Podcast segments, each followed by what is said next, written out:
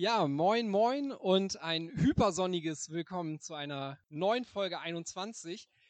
Es gibt mehrere Firsts auf diesem Event. Wir hatten jetzt hier den ersten Live-Auftritt der Pleb Rap Crew. Mega geil. Super. Nochmal eine große Runde Applaus bitte dafür.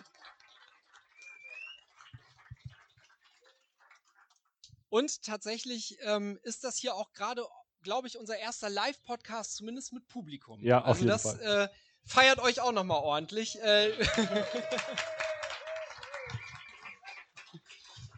so, bevor ich es vergesse, äh, wir haben hier den Blockboy, wie das bei so Special Events ist, äh, auch wieder am Start und der sagt uns, zu welcher Blockzeit wir uns treffen.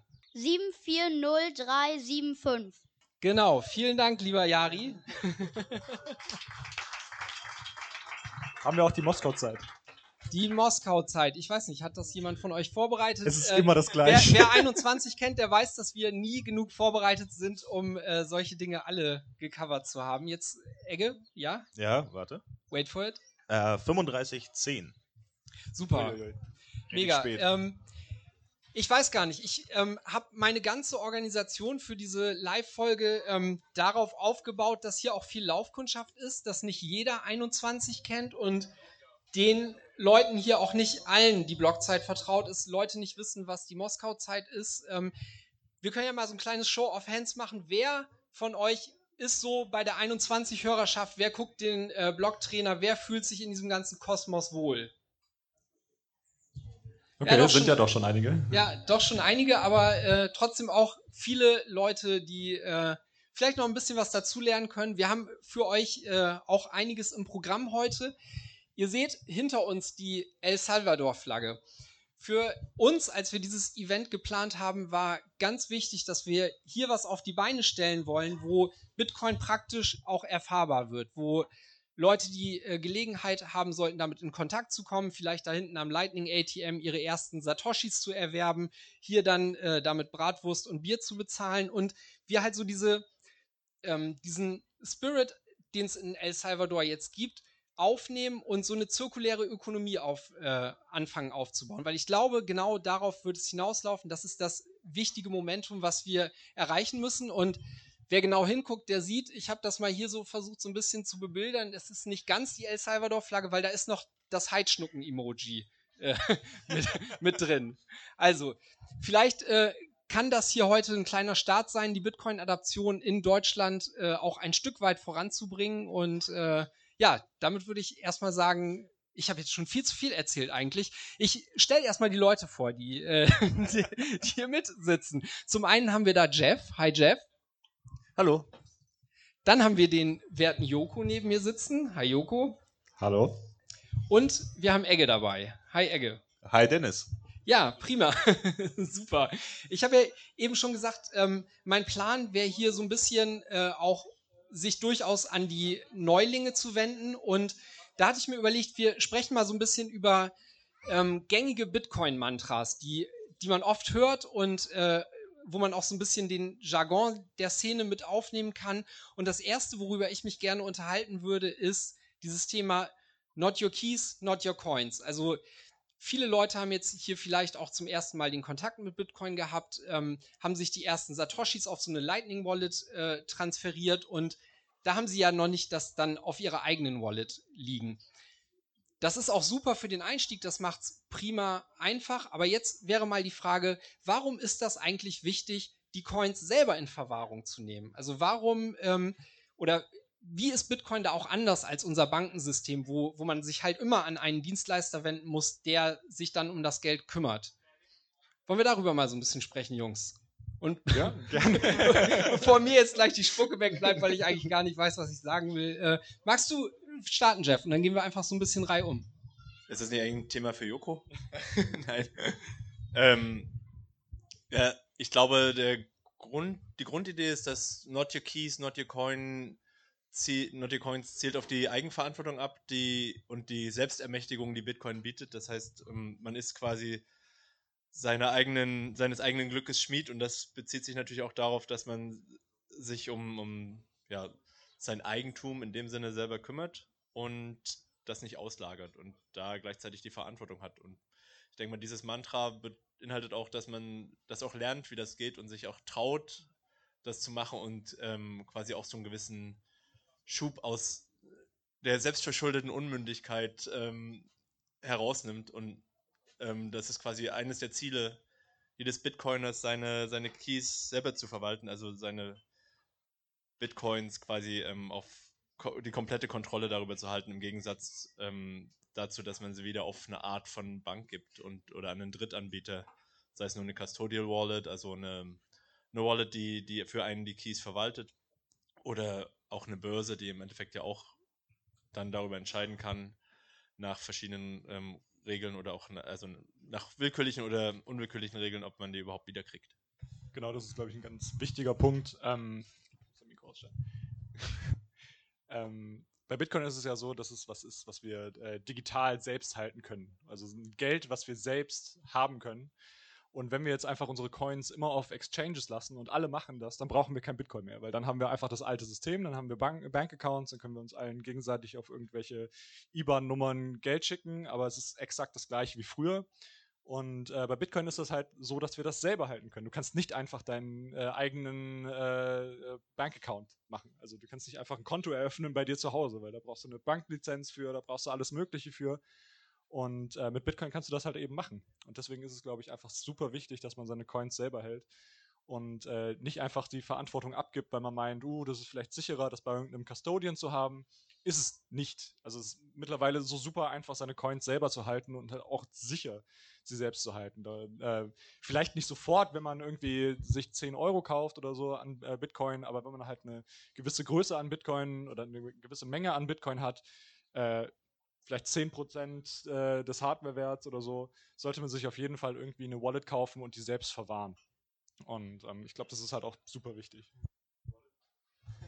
Du meinst 10%, 10 des Hardwarewerts ab oder du meinst, wenn die Hardware Nein, also, 10% deines Holdings, genau, dein, dein also wenn, entspricht, wenn dein äh, Wallet 130 Euro kostet, zum Beispiel, und du äh, 1300 Euro an Bitcoin hast, dann sollst du dir vielleicht eine, der Bitbox nur 2 anschauen. Wir müssen mal das Publikum ein bisschen einbeziehen. Das ist ja schließlich eine Live-Folge. Wer, wer hat denn zumindest einen Teil seiner Bitcoins selbst verhalten. Es, ist, es sieht ja keiner, es ist nur ein Podcast. Es wird ne? keiner geschämt. Es wird keiner also geschämt, nur, nur mal so, um da mal ein echtes Feedback zu kriegen. Wer hält denn, wer hält denn zumindest zum Teil selber?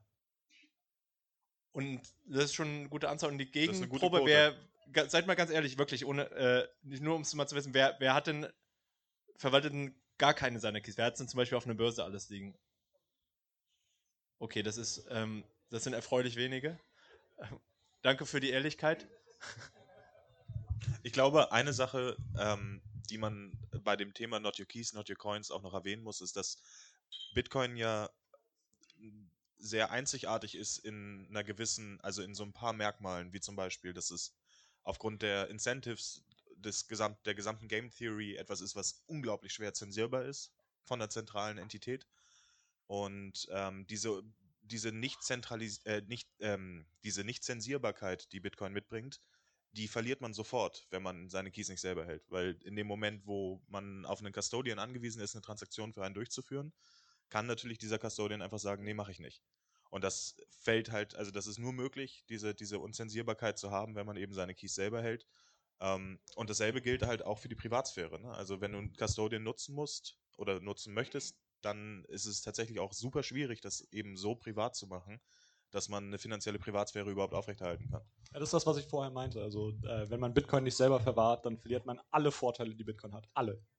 Ausschließlich. Man muss auch sagen, also man kann sich jetzt die Frage stellen, warum, warum stellen die das bestehende System überhaupt in Frage? Ne? Also uns geht es ja noch verhältnismäßig gut. Ich würde mal äh, sagen, wenn wir jetzt hier äh, sagen, äh, haltet mal eure Hände hoch, wer, wer, sich von Zensur, finanzieller Zensur hier bisher betroffen fühlte, da gehen nicht allzu viele Hände hoch. Ähm, für mich so ein richtig, richtig, richtig augenöffnender Moment war Anfang dieses Jahres ähm, das, was in Kanada ablief. Ich weiß nicht, da können wir vielleicht mal äh, so ein Show of Hands machen. Wer, wer weiß überhaupt, was im Rahmen dieser Trucker-Proteste in Kanada Anfang des Jahres los war? Genau, das sind längst nicht alle und äh, es wurde uns ja auch nicht großartig erzählt. Also es hat ähm, halt diese Protestbewegung in Ottawa, äh, vor allem hat sie sich zentralisiert stattgefunden und da sind Trucker hingefahren, ähm, haben quasi die Stadt lahmgelegt, waren die ganze Zeit am Hupen und wollten damit ähm, gegen die Corona-Maßnahmen äh, etc. protestieren.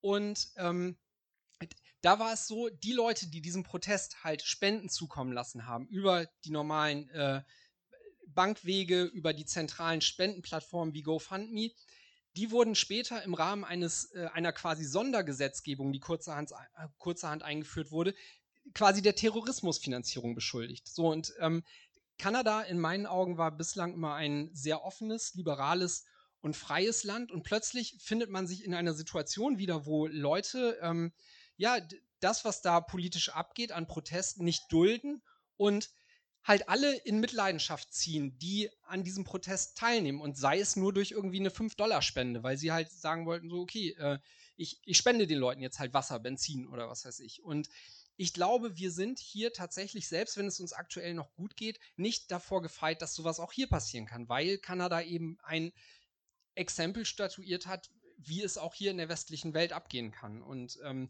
deswegen ist, ist mir das persönlich einfach auch so ein Anliegen, den Leuten klarzumachen. Klar ist das toll, Bitcoin irgendwie zu halten und zu haben. Und äh, es ist sicherlich auch besser, erstmal Bitcoin auf einer Börse zu haben, als gar keine zu haben. Nichtsdestotrotz, wie die anderen Jungs schon gesagt haben, wenn man die Coins auf einer Börse liegen hat, dann ist man im Grunde genommen auch nicht so viel weiter, als, äh, als es bisher im alten System der Fall ist. Ja, du hast einfach Price Exposure, wenn du sie auf der Börse genau. hast und sonst hast du halt gar nichts davon eigentlich. Aber das, das ist, so ähnlich wie beispielsweise so ein Produkt, was PayPal ja auch lange Zeit angeboten hat, ne, wo man die Coins nicht abziehen konnte. Dann hast du da halt quasi so eine virtuelle Bitcoin-Balance, wo halt steht, so und so viel Coin habe ich, aber im Zweifelsfall würde ich da gar nicht rankommen und PayPal kann mir mein Konto genauso wie vorher dicht machen. Das ist ein gutes Thema, was wir auch noch gar nicht angesprochen hatten, ähm, dass du ja gar nicht verifiz verifizieren kannst, ob die Funds tatsächlich auch existieren. Ne? Also ähm, in, wie, wie du das ja vorhin sagtest, wenn alle ihre Coins auf einer Exchange hätten, dann hätten wir halt das alte System. Niemand wüsste mehr eigentlich, wie viel Bitcoin tatsächlich existieren, ob die Börsen vielleicht ein bisschen mehr verkaufen, als sie eigentlich in Besitz haben. Ne? Oder beziehungsweise halten. Egge, du bist ein echter Visionär, denn das bringt mich zu meinem zweiten Mantra, was ich äh, einführen wollte, nämlich im 21-Kosmos sagen wir auch gerne, sei kein Holger. Und äh, dahinter äh, verbirgt sich so ein kleines Meme, was mit der Zeit mal aufgekommen ist. Holger ist einer bei uns aus der Community, interessiert sich mehr für Shitcoins und äh, hat gar nicht die geistige Kapazität, sich äh, um, um alle möglichen Bitcoin-Themen zu kümmern. Holger, wir mögen dich. Ja, wir Grüße gehen Holger. raus. Grüße gehen raus an Holger. Aber ähm, er sagt immer, eigentlich muss man ja gar keinen Not laufen lassen haben. Und warum das vielleicht doch eigentlich ganz erstrebenswert ist und man einen eigenen Not äh, laufen haben will, ich weiß nicht, willst du da noch was zu sagen oder wollen wir da zu unserem äh, Fachmann Jeff gleich weiterleiten? Ich, ich Jeff ist am besten gewappnet für dieses Thema, würde ich sagen. Also da not your keys, not your coins, kommt dann danach kommt gleich not your node, not your rules. Ähm, oder sei kein Holger auf Deutsch, ja, das ist die Übersetzung, ne? ja. Die also mit einem Full Node kann man die komplette Bitcoin Blockchain selbst verifizieren. Man äh, ist ein kleiner Rechner oder ähm, läuft auf dem Laptop, was auch immer. Und jeder Block wird, wird auf der eigenen Rechner verifiziert. Das heißt, man hat definitiv eine 100% ähm, korrekte Kopie der, der Bitcoin-Blockchain, die man sich selbst aus dem Netzwerk gezogen hat. Man, das heißt, man kann nicht irgendwas untergejubelt kriegen und ähm, kann auch selbst seine Transaktionen quasi über den eigenen Node ins Netzwerk schicken, sodass man auch hier kein, kein, einer Partei, keiner fremden Partei zu ähm, vertrauen braucht. Und außerdem kann man, insofern die technischen Fähigkeiten da sind, oder die, kann man natürlich auch noch prüfen, dass der eigene Node den Regeln des Netzwerkes so entspricht, wie man das selbst für gut befindet. Das heißt, gerade wenn es umstrittene Vorschläge, Änderungsvorschläge geben sollte, kann man quasi auch mit seinem eigenen Node dann in gewisser Weise darüber abstimmen, was man für gut hält. Aber das ist jetzt schon eher der Expertenmodus. Ich glaube, eigentlich ein wichtiger Punkt ist auch einfach die Privatsphäre. Das hattest du gerade schon mal angesprochen.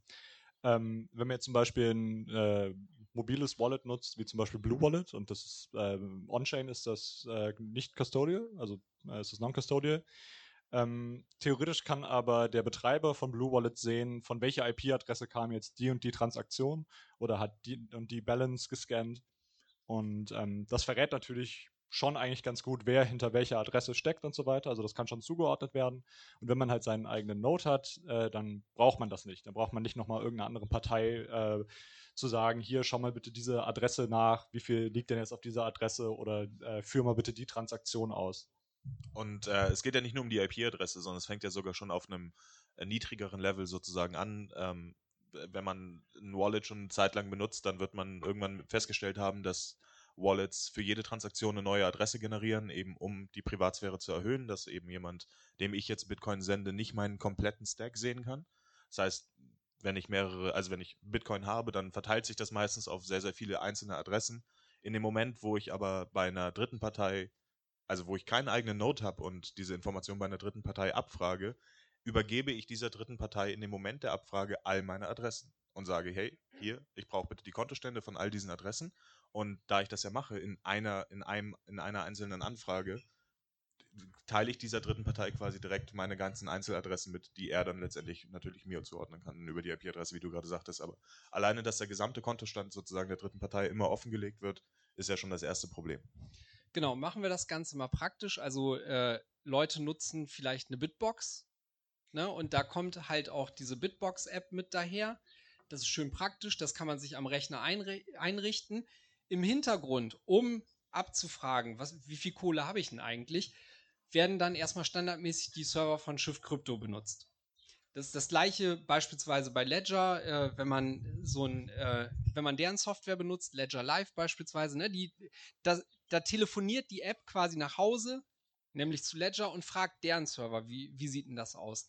Und die Alternative dazu ist eben, um nicht so viel Privatsphäre abzugeben, das Ganze in der eigenen Hand zu haben und auch nicht auf den Drittanbieter beispielsweise bei den Konsensregeln zu vertrauen, das Thema in die eigene Hand zu nehmen und zu sagen, nee, ich verbinde jetzt die Software nicht standardmäßig mit der mit dem Backend oder Server des Herstellers, sondern ich habe hier in meinem eigenen Keller äh, oder auf dem Dachboden meine eigene Not laufen und da frage ich jetzt mal ab. Jetzt äh, nur noch mal kurz als Hinweis, äh, weil das gerade so scary klang, von wegen irgendwie die Bitbox telefoniert nach Hause. Ähm, Äh, das muss natürlich gemacht werden, damit halt Leute, die keine Node haben, erstmal die Bitbox benutzen können und einrichten können und so weiter. Äh, theoretisch kann man trotzdem noch den Tor-Proxy benutzen. Dann äh, sehen wir zum Beispiel auch nicht mehr die IP-Adresse und wir loggen auch überhaupt keine Adressen, die sich mit uns verbinden. Aber da müsst ihr uns natürlich vertrauen, dass wir das nicht machen. Also ähm, wer da noch Privatsphäre äh, möchte, kann natürlich auch zum Beispiel die, die, äh, den Tor-Proxy benutzen wo wir bei Bitcoin-Mantras sind, ich weiß, das ist eigentlich nicht Teil der Agenda, ne, aber ja, alles gut. Wir, ähm, ne, bin für Joko, Programmvorschläge offen. wir müssen gar nicht so weit drüber diskutieren, aber äh, eins der Mantras ist ja eben halt auch Don't Trust Verify. Und äh, ohne eigenen Node geht es halt nicht. Ne? Also es gibt keine Möglichkeit, Bitcoin wirklich Trust Minimalized zu nutzen, wenn man keinen eigenen Node hat.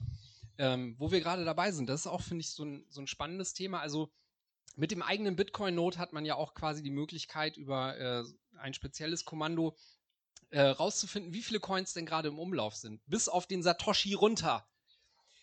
Wenn ihr bei der EZB anruft und die fragt, Mensch, Frau Lagarde, Christine, wie sieht's aus? Wie viele Euros sind denn da? Das wissen die nicht mal. Das können die euch nicht erzählen. Da haben die, haben die nichts im System für. Mit eurem eigenen Node wisst ihr, so und so viel sind gerade schon gemeint, so und so viel sind da draußen. Und es werden auch nicht mehr als diese knapp 21 Millionen. Das ist der Grund, warum wir glauben, dass es das bessere Geld ist, weil ja, die, die EZB kann euch nicht mal sagen, wie viele Euros da draußen sind. Ja, äh, prima. Wo wir gerade noch bei Mantras sind und überhaupt um diese ganze ähm, Bewegung hier nochmal aufzugreifen. Also ich finde es, ich hole mal ein bisschen aus. Ich finde, ich finde das ich, ich mache jetzt das, was ich hier auf dem Zettel hatte und äh, da vorhin gar nicht dran gedacht habe. Ich sage nämlich noch erstmal Danke an Slavo, weil ähm, dieses ganze Fest, was hier abläuft, ihr könnt euch nicht vorstellen,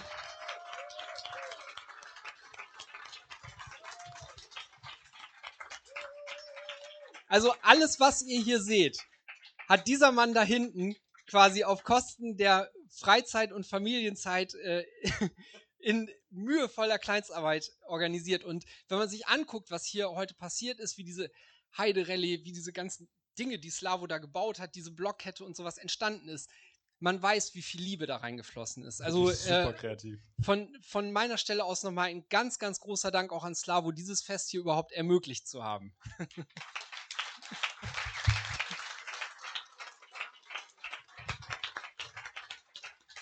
so, und das bringt uns quasi an den, an den Anfang der Geschichte, die ich erzählen wollte. Also dieses, dieses ganze Ding hier, äh, diese ganze Meetup-Kultur, die wir hier in Deutschland haben, die hat quasi äh, angeknüpft an eine Konferenz, die wir im Ende Sommer letzten Jahres äh, irgendwo in Sachsen hatten. Äh, die Bitcoin-Zitadelle findet dieses Jahr übrigens in der Schweiz statt, ist aber, glaube ich, auch schon ausverkauft. Nicht? Äh, Tick Tickets gibt's bei Jeff. Und ähm, da haben sich Leute gedacht, Mensch, das ist total geil. Ne? Wir hatten jetzt gerade irgendwie hier anderthalb Jahre Lockdown. Lass uns mal wieder zusammenkommen, Dinge machen. Und warum kann das nur einmal im Jahr auf so einer Konferenz stattfinden? Warum machen wir das nicht irgendwie noch regionaler, noch kleiner und noch öfter?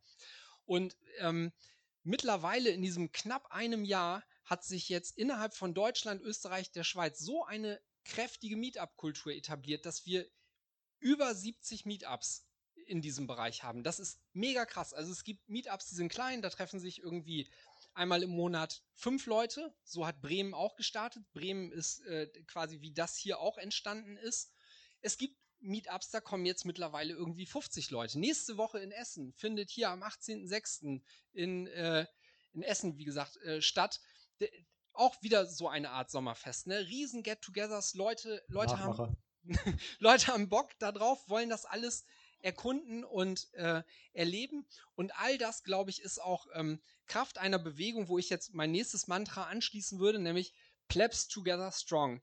Wir haben im letzten Jahr über erlebt, was es bedeutet, wenn Leute die Schaufeln in die Hand nehmen, die Bock haben, sich auch gerne zu zweit, zu dritt, zu viert äh, auf ein Bier zu treffen. Ich sage immer, drei Leute sind ein Meetup. Also äh, fangt an, bringt weitere Punkte auf die Karte und äh, wenn es in eurer Region noch nichts gibt, dann startet einfach was. Wir haben es äh, so einfach gemacht, dass man einfach nur eine Telegram-Gruppe aufmacht und wenn Leute auf der 21-Website diesen Punkt auf der Karte sehen und denken, Mensch, das ist nur ein paar Kilometer weit weg, dann kommen die in die Gruppe und plötzlich seid ihr nicht nur drei, vier, fünf, sechs, sieben Leute, sondern dann sitzt du hier auf mal irgendwie mit knapp 200 Leuten auf so einem Sommerfest und äh, fragst dich, what the fuck? Ja.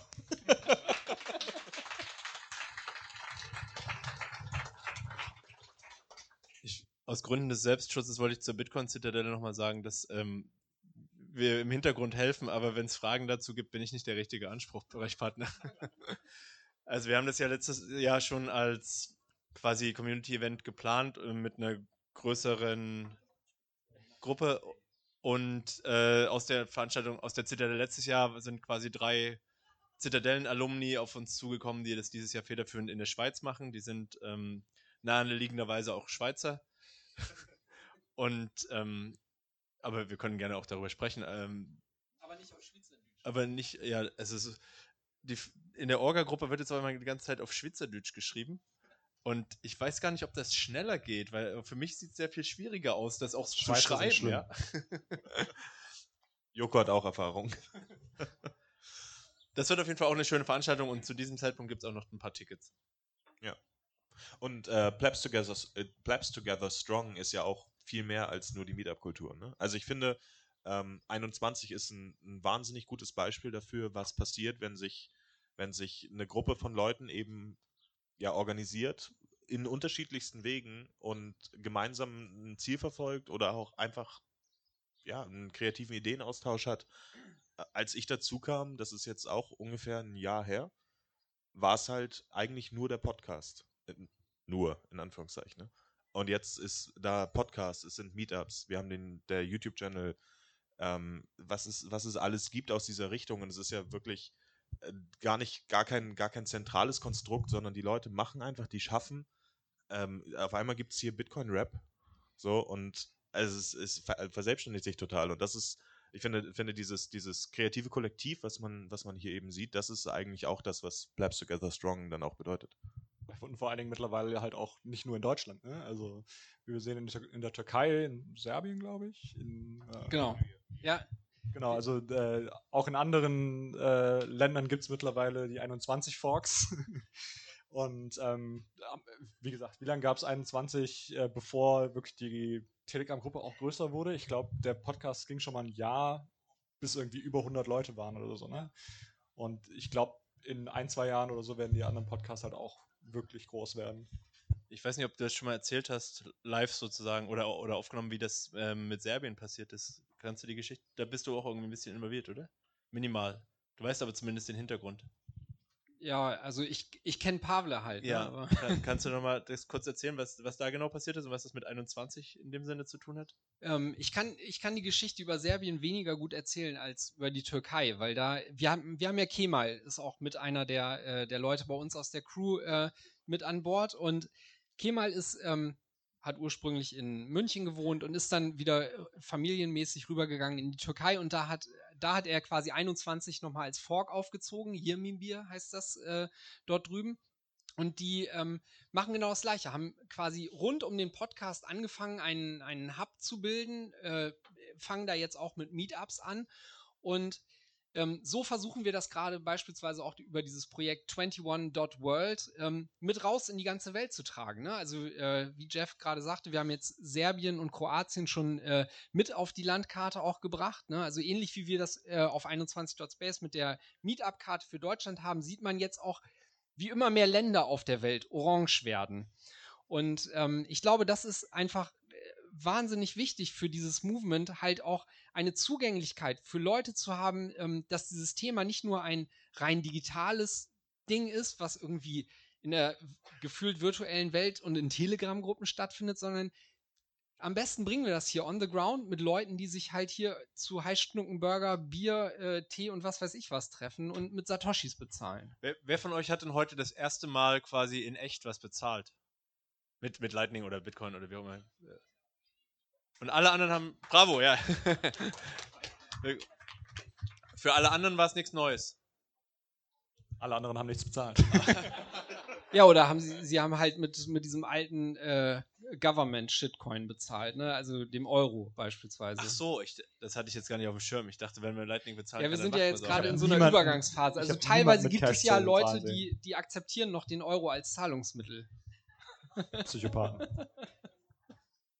Ja, ich habe damit vor zwei Jahren aufgehört. Es liegt ja an jedem selbst. Ja, ich habe tatsächlich gesehen, äh, gestern oder vorgestern äh, ist ähm, 21 Italia, glaube ich, gestartet oder so. Was auch immer 21 auf Italienisch heißt. Und die UNO? Vento Uno. Ja. Vento Uno, genau. Ich glaube, äh, auf Twitter ist mir aufgefallen, ich weiß nicht, ob die schon eine Episode haben, aber können wir jetzt auf jeden Fall auch hinzufügen. Also, vielleicht um dieses Thema Plebs Together Strong nochmal abzuschließen. Ich habe ähm, auf der Zitadelle äh, so einen Vortrag darüber gehalten, was 21 ist und wie wir das sehen. Da haben wir dann auch die, ähm, die Idee verkündet, das Ganze nicht zu einer Firma oder so zu machen, wie man das im alten System macht, sondern wir haben versucht, das jetzt über so eine Struktur wie einen Verein äh, abzubilden, wo wir auch jedem die Möglichkeit geben wollen, daran zu partizipieren, ne? weil das halt viel natürlicher für dieses dezentrale Movement ist, was wir ja auch voranbringen wollen. Und ich habe das ähm, für mich in dem Satz zusammengefasst, 21 ist, was du draus machst. Und ich glaube, das ist der Spirit, den das Ganze auch haben muss, weil letztendlich viele der Projekte, wie Elge beispielsweise gesagt hat, der YouTube-Channel, die Meetups und sowas, das machen wir ja nicht, nicht zentral. Also da sitzen ja nicht Markus oder, oder so am Laptop und quatscht äh, Gerade nicht Markus. Markus sowieso nicht. Aber also da sitzt keiner von uns und schreibt jemanden in Essen oder äh, Wuppertal an und sagt, hier Mensch, mach da mal ein Meetup, sondern das sind Leute, die das starten. Das sind Leute, die für sich selber die Schaufel in die Hand nehmen. Und das fängt halt klein an. Das ist genau das, was wir, wie wir es ja auch haben wollen. Also Bitcoin ist halt nichts, was von oben runterkommt, wo dir ein Land wie El Salvador sagt, so hier komm, jetzt machen wir Bitcoin, sondern El Salvador hat die Strömung aufgegriffen, die aus diesem kleinen, aus dieser kleinen Lokalität Bitcoin Beach, El Sonte kam. Die haben gesehen, okay, da funktioniert das. Wollen wir das, dieses funktionierende Projekt nicht mal aufgreifen und hier auf Landesebene die, die Rahmenbedingungen schaffen, dass das alles laufen kann? Und ich glaube, genau ähm, so können wir diesen, ähm, dieses Momentum auch mitnehmen. Das müssen wir selber anstoßen. Also von oben wird es nicht kommen. Ne? Äh, so, ein, so ein Habeck wird uns nicht erzählen, Mensch, hier Bitcoin ist eine gute Idee, lass uns mal anfangen. Sondern das müssen wir halt machen. Wir fangen jetzt hier an, jetzt mit Bitcoin zu bezahlen und dann geht das los. Und das Schöne an Bitcoin ist quasi auch, dadurch, dass das eine Peer-to-Peer-Geschichte ist. Also wir können uns zu zweit treffen und mit Bitcoin handeln. Wir können sagen, der eine will Bitcoin haben, ich, äh, ich zahle den damit und dann geht's los. Also wir brauchen nicht auf den Start warten. Wo wir bei äh, Mantras sind, Bitcoin-Mantras, äh, es gibt ja äh, dieses schöne Meme Hoddle. Dazu will ich nochmal sagen, vergesst das. Jedenfalls so, wie die meisten Leute denken, wie es gemeint ist. Gebt eure Bitcoin aus. Gebt, äh, fragt immer überall, ob ihr irgendwo mit Bitcoin zahlen könnt. Gebt, gebt anderen Leuten Bitcoin, fragt, ob ihr sie äh, damit bezahlen könnt, wenn ihr denen Geld schuldet und so weiter. Also es gibt eigentlich nichts Besseres, als Bitcoin auszugeben, um damit Leuten zu helfen. Ja, äh, würde ich total beipflichten, weil ganz ehrlich, also ich greife jetzt nochmal diesen Kanada-Punkt von vorhin auf. Ne? Wir stellen uns hier viele der Fragen noch nicht, weil wir gefühlt hier in einem, also wohlstandsverwöhnten System auch sind. Wir müssen uns mit diesen Dingen noch nicht auseinandersetzen. Das wird kommen, das wird zwangsläufig kommen. Wir ähm, haben aktuell hier viele eher Luxusprobleme. Ne? Also keine Ahnung, wie setze ich meinen eigenen Not auf oder was weiß ich. Leuten in Argentinien, Venezuela und so, denen brauchst du nicht erklären, warum Bitcoin eine gute Sache ist. Den brauchst du nicht damit ankommen, dass es eine, du hast hier eine komplexe Investmentthese aufgestellt und Stock to Flow oder was weiß ich. da, da, hilft dir Bitcoin zum Überleben. Und wenn wir dahin kommen wollen, dass, äh, dass wir all diese Zukunft erleben, die wir uns auch als Bitcoiner versprechen, wo wir wieder in ein faireres Fahrwasser kommen, was äh, Gesellschaft, Ökonomie und Politik angeht, dann ist Bitcoin da der Weg. Und dann kann das nicht laufen, äh, indem wir alle nur auf der Bitbox unsere Coins hoddeln, sondern da muss das Geld zirkulieren.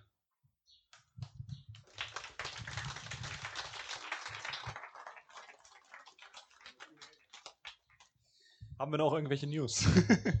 ich habe abschließend noch äh, eine Frage an euch, aber bevor wir dazu kommen, ich weiß gar nicht, wie, äh, wie spät ist denn das, was, was hier, wie viele Blöcke sind vergangen? Hat sich keiner notiert, ne? Vier. Egal. Wir haben, wir haben ungefähr eine Stunde geplant, wir haben noch 20 Minuten über, also zwei Blöcke ungefähr. Ähm, hat jemand von euch Fragen? Jetzt wäre die Gelegenheit, hier irgendwelche Fragen an vier Leute zu stellen. Wie sieht der Mempool aus? Ach, wir haben den Wetterbericht ganz vergessen, ja. In guter Tradition. Ne? Ist genauso gutes Wetter wie hier draußen. Ein Set pro V-Byte, gar kein Thema. Alles entspannt. Gestern gab es ein bisschen Regen, aber nicht schlimm. Im Mempool ist alles super. Nee, aber ähm, ja, wir hatten geplant, eine kleine, so eine kleine QA-Session zu machen. Ich sehe, Dennis hat sich auch eine ganz spezielle Frage hier notiert, aber ich weiß nicht genau, was er damit vorhat. Die geht an uns dann. Ach, die geht an uns, okay. Typisch hier 21 Mann hier, keine Ahnung. Nee. Ja. Also gibt es denn überhaupt Fragen? Habt ihr Fragen? Wollt ihr in größerer Runde über Themen sprechen? Ja, warte, ich komme mit dem Mikro zu dir, weil sonst kriegen das alle anderen nicht mit. Und der Podcast auch nicht. Genau, und der Podcast auch nicht. Wie ist das, wenn ich eine Not betreibe? Äh, Habe ich dann auch Transaktionsgebühren oder sind die kleiner? Wie ist das? Nee, du hast ganz normal, ganz normale Transaktionsgebühren. Also das hat damit eigentlich nichts zu tun, weil du bezahlst ja die Transaktionsgebühren nicht an den Node-Betreiber, sondern an den Miner. Du hattest das ähm, Beispiel von den Trucker, Truckers in Kanada erwähnt. Inwiefern hätte denen jetzt ganz konkret geholfen, wenn sie Bitcoins gehabt hätten? Wo hätten sie es einsetzen können? Wer hätte das angenommen in dieser krassen Situation? Ja, also ähm, die Situation da beispielsweise mal praktisch gemacht, war, dass ähm, die, diese erste Spendenwelle, die da einging, ähm, das war über eine Plattform, die nennt sich GoFundMe. Das ist quasi so das PayPal für Spenden. Und ähm, das hat zwei Tage gedauert. Da hat Justin Trudeau dann gesagt so, nee, das wollen wir nicht. GoFundMe denkt nochmal drüber nach, ob ihr von diesen Leuten und für diese Aktion überhaupt Spenden haben wollt. GoFundMe hat darüber nachgedacht, hat äh, diese Spendenaktion zugemacht Plus, sie haben an, äh, das, an äh, die kanadische Regierung quasi all die Daten der Spender ausgeliefert. So, wie kann Bitcoin in dieser Situation helfen? Also der, das Geld, was da einging, äh, was übrig, übrigens mehrere Millionen US-Dollar waren oder kanadische Dollar, das war zu dem Zeitpunkt eingefroren. Das war, also das hat nie ein, äh, einer von den Truckern gesehen. Jetzt reden wir noch nicht mal darüber, äh, wie angepisst vielleicht die Spender sind, äh, die, die auf mal ihr Geld eingefroren äh, gesehen haben. Bitcoin wäre über eine ähm, über so eine dezentrale Spendenplattform, wie sie dann anschließend hochge hochgezogen wurde, zumindest bei den Leuten angekommen. Ne? Also ähm, klar ist das noch ein Problem, dann an 8000 Trucker die Bitcoins zu verteilen. Das haben sie auch gelöst über Briefumschläge und wie das dann gelaufen ist, da kann man sich im Detail drüber unterhalten und das äh, war nicht optimal. Nichtsdestotrotz, bei Bitcoin ist es gegenüber dem aktuellen System so, dass niemand diese äh, Funds halt einfrieren kann. Ne? Also da kommt kein, äh, keine Regierung und sagt, so jetzt ist Feierabend, das wollen wir nicht, sondern da können sich die Spender zumindest sicher sein, das Geld landet bei den Leuten, die es bekommen sollten und diese Leute, zumindest äh, solange sie das nicht rausrücken wollen, haben das Geld dann erstmal und das bekommt niemand anders. Das, da äh, wird keine Plattform dicht gemacht und äh, da kommt dann halt auch niemand außer diesen Leuten ran. Und das ist der große Unterschied.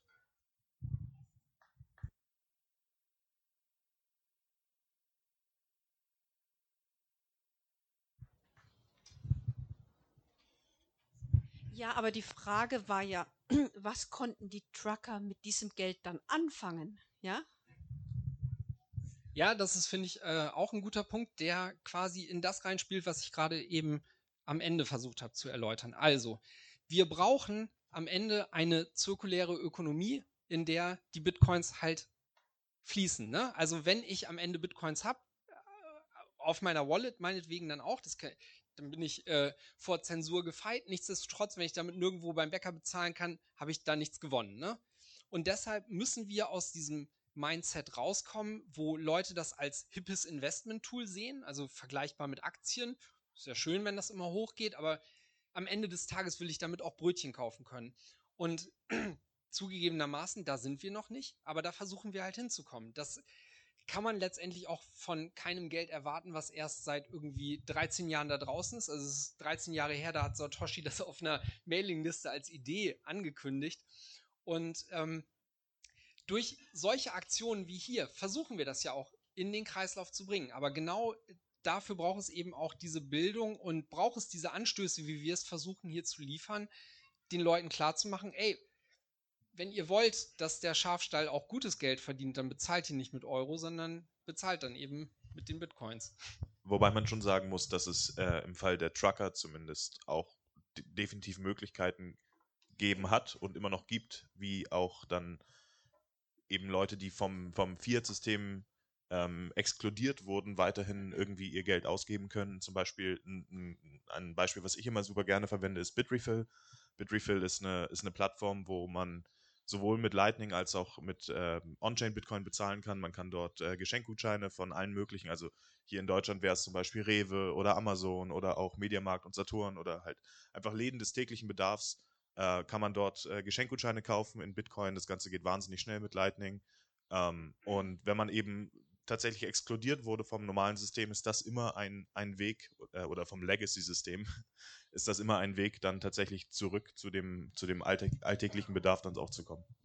Also das Trucker-Beispiel ist vielleicht für manche auch noch ein bisschen weit weg. Es, wir können auch ein bisschen, noch ein bisschen näher gucken und noch auf ein Thema, was äh, die aktuelle Nachrichtenlage auch immer noch ähm, stark dominiert. Es ist in äh, Ukraine, hat auch viele, viele anfängliche Hilfsleistungen wurden auch mit Bitcoin bezahlt von international, über internationale Organisationen, die beispielsweise in den USA sitzen, die haben dann Gelder eingesammelt und konnten das relativ schnell direkt in die Ukraine schicken. Und die haben dort schon eine relativ gute Infrastruktur zum Tauschen oder teilweise auch für die Annahme, ähm, so, so da äh, schnelle, schnelle, unbürokratische Hilfe sozusagen möglich war und auch heute noch ist.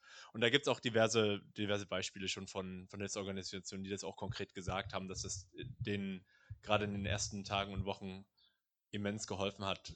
Also was mich da wirklich sehr positiv überrascht hat, war, ähm, wie schnell das auch alles ging. Also äh, wenn man äh, der Hilfsorganisation am Abend äh, gespendet hat, dann konnten die am Abend noch das Geld ausgeben.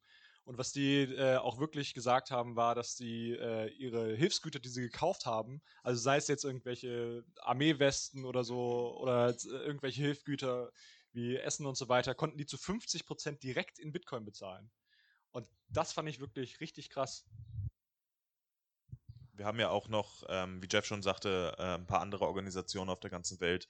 Ich bin mir nicht ganz sicher, wie, wie der Name ist von der Organisation, aber ich bin der Meinung, in Namibia gibt es zum Beispiel eine Foundation, die sich für äh, Frauenrechte einsetzt, die auch schon seit jetzt mehreren Jahren BTC Pay Server einsetzt, weil sie immer wieder das Problem hatten, dass ihre ähm, Bankkonten eben eingefroren wurden. äh, oder geschlossen wurden oder dass sie gar keins mehr bekommen haben und äh, die finanzieren sich jetzt auch schon über, über mehrere Jahre hinweg durch Bitcoin. Das erste äh, richtig prominente Beispiel damals war ja diese WikiLeaks-Geschichte, wo Julian Assange äh, halt quasi äh, Kriegsverbrechen aufgedeckt hatte, wo, wo Leute halt nicht wollten, dass das als Kriegsverbrechen gilt. Und ähm, denen wurde ja damals das PayPal-Konto zugemacht. Äh, sie haben angefangen, per Bitcoin Spenden zu akzeptieren. Und das ist ja bis heute noch möglich. Ich, ähm, so ein anderer Punkt, ich will da vielleicht gar nicht so näher rein, weil, weil das auch so ein bisschen dystopisch klingen mag. Aber man kann sich ja auch mal fragen, wo, wo gehen wir denn in Zukunft hin? Also wir haben jetzt Status quo, wir reden jetzt über den, äh, über den Euro und Bitcoin hier aus der westlichen ähm, Brille mehr so als, als hippes Investment-Tool, ja immer noch in der Mainstream-Sicht. Aber was wird denn kommen? Also es ist relativ klar, dass digitale Zentralbankwährungen kommen werden und in was für eine Zukunft steuern wir damit hin? Ne? Weil ähm, wenn, wenn dann einfach klar ist, dass äh, auch Zentralbanken auf den Trichter kommen, jetzt müssen wir alles digital machen und irgendwann haben wir vielleicht dann, lass es meinetwegen auch in 25 Jahren sein, kein Bargeld mehr äh, haben, dann sind wir halt in genau der Situation, wo wir wieder von einer zentralen Instanz abhängig sind, wo jeder bei der Zentralbank sein Konto hat, wo es vielleicht im schlimmsten Fall auch gar keine Privatbanken mehr gibt und ähm, wo dann einfach sehr einfach die Möglichkeit besteht für diese zentralen Organisationen, nämlich Regierungen, den Leuten halt das Konto dicht zu machen, einfach weil sie keine Ahnung. Ich meine, die letzten zwei Jahre über haben vielleicht hier vielen Leuten auch die Augen geöffnet, was das Thema angeht und äh, was passiert, wenn man sich nicht unterordnet. Und ich glaube, da sind wir einfach auch in der westlichen Welt nicht vorgefeit, dass das kommen wird. Und Kanada ist halt jetzt jüngst das Beispiel. Ich glaube einfach, ähm, was viele noch nicht so richtig verstehen bei CBDCs, also äh, Central Bank äh, Digital Currencies, also dem E-Euro, wie viele Leute ihn äh, bezeichnen, ist, dass so wie er wahrscheinlich kommen wird, wird es einfach so sein, dass jedes Mal, wenn du Geld ausgehst, äh, ausgibst, musst du praktisch die Regierung fragen, ob du das ausgeben darfst. Also das wird natürlich nicht sagen, dass jetzt da irgendwo jemand steht und immer sagt, ja, okay, du darfst, du darfst, du darfst, sondern es wird natürlich alles automatisch sein. Aber genauso äh, im Prinzip funktioniert es exakt so. Und äh, das heißt natürlich, wenn, ich meine, aktuell, äh, man kann ja von der politischen Situation halten, was man will, ähm, aber es könnte noch deutlich, deutlich schlimmer sein.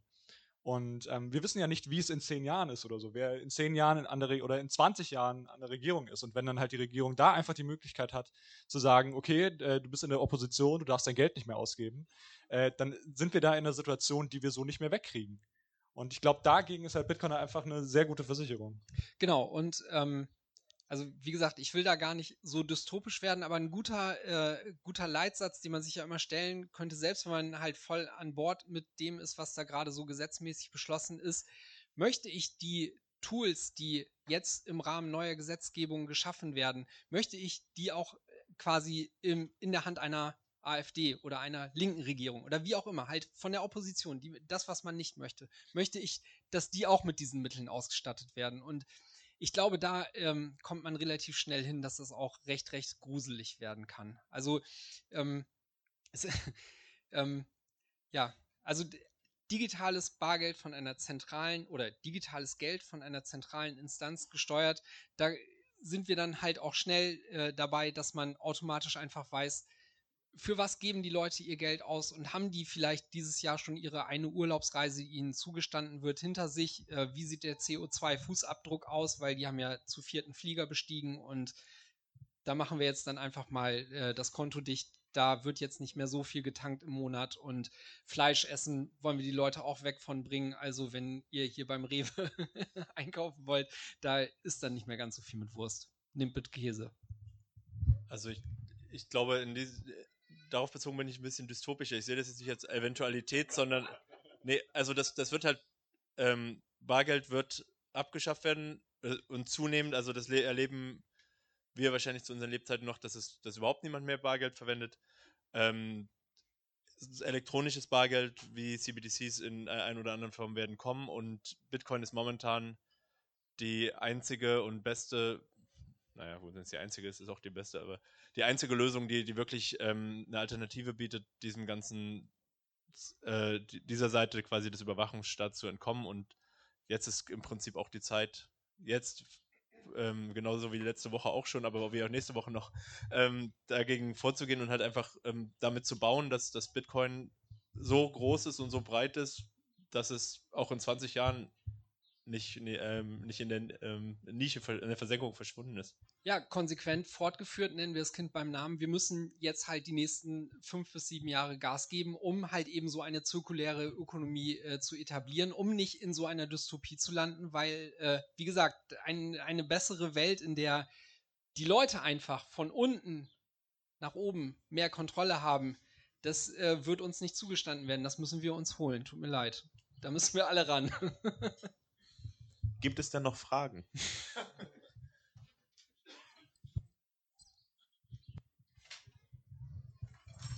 Also äh, mich würde interessieren, ihr habt ja äh, die Fahne von El Salvador an der Wand und äh, äh in El Salvador ist ja jetzt Bitcoin als offizielles Zahlungsmittel etabliert. Äh, wie sind denn da jetzt die Erfahrungen? Wie, wie läuft denn das jetzt so mit dem Bitcoin? Kann ich damit einkaufen, verkaufen, äh, Leute bezahlen, meinen Hausmeister oder? Ja. Also, ähm, das ist eine weite Frage. Ich glaube, wir haben dazu auch schon zwei, drei ähm, Gespräche geführt. Ähm, also zumindest Joko und ich. Du warst noch nicht da. Ja, wir waren beide vor Ort. Du, ihr wart noch nicht da, ne? Nee. Und ähm, war noch, ich war auch ein bisschen länger da.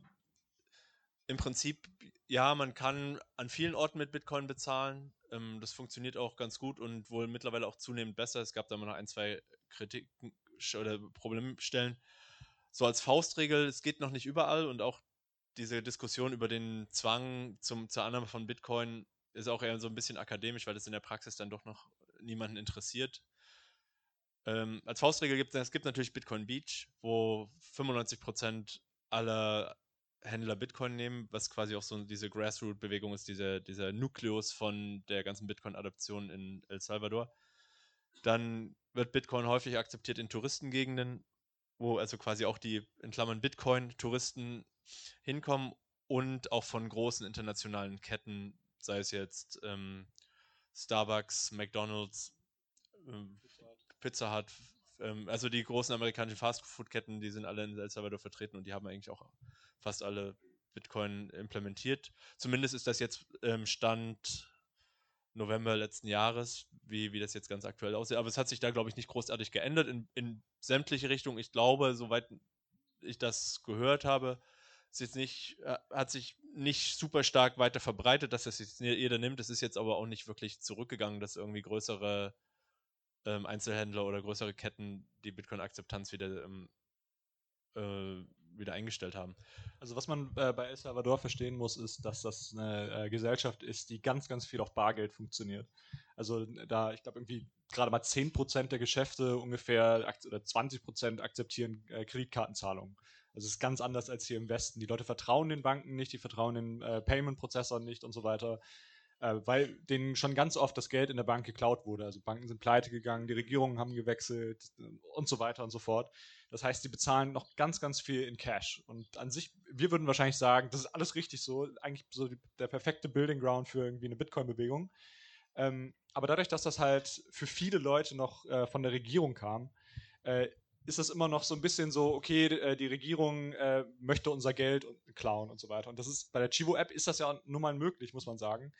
Ähm, ich glaube, da dauert es noch ein bisschen, bis äh, da noch ein bisschen mehr Education gemacht wird, also ein bisschen mehr äh, Bitcoin-Bildung, um den Leuten wirklich zu erklären, was Bitcoin eigentlich ist und dass es eigentlich genau das ist, was sie möchten. Auch wenn es jetzt so ist, dass sie, ähm, dass der Preis äh, volatiler ist, aber für Sachen, die sie benutzen, wie zum Beispiel die Remittance Payments, also Zahlungen aus dem Ausland nach El Salvador, habe ich schon ganz oft gehört, dass Leute das wirklich benutzen und auch wirklich gerne benutzen. Also äh, bei den Chivo-Automaten, die wir da in El Salvador gesehen haben, die waren immer voll. Da waren, war immer eine Schlange, die da äh, gewartet hat, bis sie ihr Geld auszahlen können.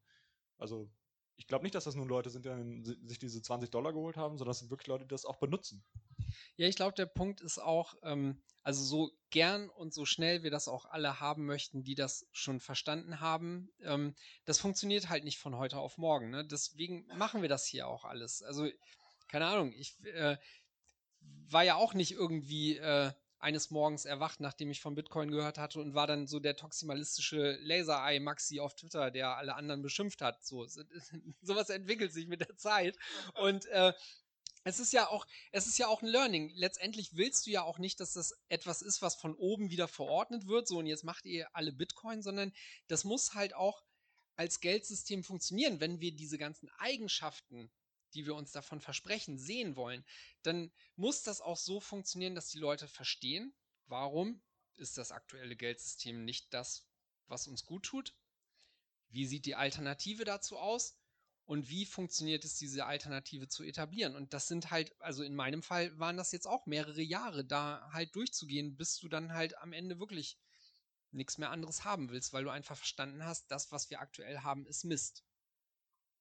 Und ja, dann kommt das halt von unten. Das dauert lange. Das führt dazu, dass Leute sich wieder selber ermächtigen, selber erkundigen und selber verstanden haben, Warum mache ich diesen ganzen Stress eigentlich? Warum lasse ich eine eigene Not laufen? Warum gehe ich nicht zur Bank? Warum habe ich meine eigene Wallet?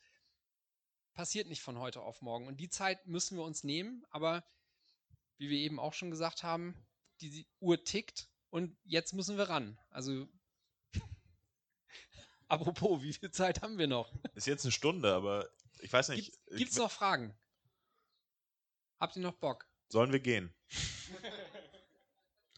Pass auf, dann mache ich jetzt einfach mal, weil ich Dann keine ich Hände zurück. mehr sehe, abschließend noch einmal die Frage, die ähm, in dem 21-Format äh, immer am Ende gestellt wird, das mir am meisten äh, gefällt, nämlich der Weg. Also äh, der Weg für die, die Leute, die 21 Grüße gehen kennen raus an Daniel und Fab. an Daniel und Fab, die, die machen das jedes Wochenende, haben die einen der Leute da, äh, die sich halt aus der Community bei uns melden und die halt ihre Story erzählen wollen. Und ich, mir gefällt dieses Format eigentlich am allerbesten, weil da, das auch diese Diversität darstellt. Ne? Also da sind Frauen, Männer, dick, dünn, jung, alt, von bis dabei. Ne? Die erzählen halt, wie sind sie in, an dieses Thema rangekommen, wie konnten sich, sie sich dafür begeistern und was ist auch ihr, ähm, ihr Element, was sie so halt motiviert hält, da weiter am Ball zu bleiben. Weil du kommst sonst nicht in einen Podcast und erzählst deine Story über eine Stunde lang und lässt dir am Ende noch die Frage stellen, die ich jetzt gerne auch hier den Teilnehmern auf dem Panel stellen würde, nämlich, was ist Bitcoin für dich, Egge?